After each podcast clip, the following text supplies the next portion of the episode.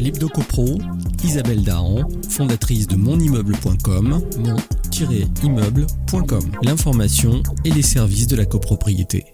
Un grand bonjour à tous les auditeurs et auditrices de Radio Imo. Pour être copropriétaire, il faut avant tout être propriétaire et pour cela avoir trouvé un financement pour acquérir un bien immobilier. C'est pour cela que le sujet du financement et du crédit immobilier est très souvent abordé dans monimmeuble.com.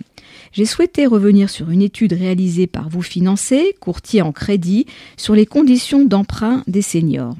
Saviez-vous que 17% des emprunteurs ont plus de 50 ans alors qu'il n'était que 11% il y a 5 ans? Bien qu'il soit possible d'emprunter à 60 ans, voire 70 ans, ils ne sont que 4% à dépasser l'âge de 60 ans. En cause notamment le passage à l'âge de la retraite avec la baisse des revenus que cela engendre, pouvant aller de 15 à 40% selon les cas. On peut donc emprunter lorsque l'on est un senior, mais il vaut mieux le faire tout de même lorsque l'on est en activité, ce qui est le cas pour la majorité des Français de 60 ans. Finalement, on se rend compte que les seniors sont de bons clients pour les banques. Ils empruntent sur des durées courtes, 15 ans en moyenne, ont de l'apport, des assurances vie ou sont déjà propriétaires, ce qui offre des garanties pour la banque. De plus, ils n'ont plus d'enfants à charge.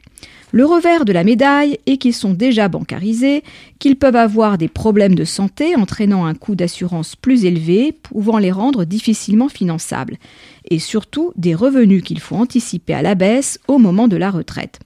Ainsi, lorsque l'emprunteur a plus de 50 ou 55 ans, pour anticiper la baisse de revenus, la banque peut ne prendre en compte que 70% des revenus nets dans le calcul de l'endettement. S'il n'y a théoriquement pas d'âge limite pour souscrire un crédit, celui-ci est fortement lié à l'âge limite de la couverture de l'assurance de prêt.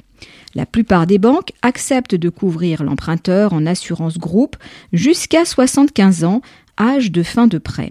On peut donc théoriquement emprunter à 55 ans sur une durée de 19 ans.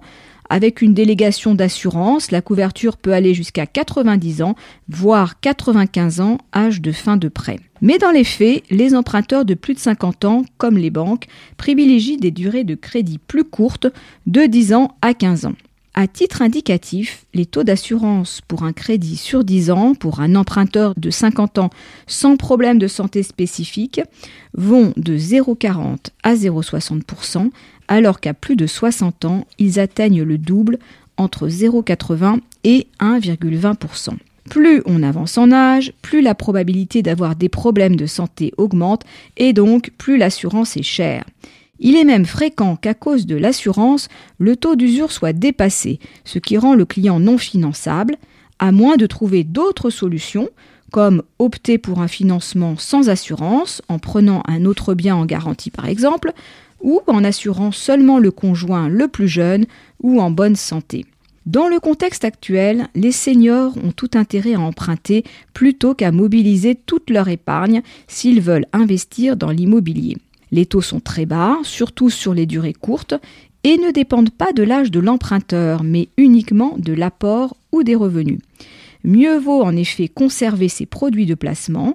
Vous pouvez par exemple conserver votre assurance vie qui va rapporter en moyenne 2,5% et emprunter à 1% sur 10 ans. En outre, l'assurance vie peut être adossée dans le cas d'un prêt in ou servir de garantie si l'emprunteur n'est pas assurable.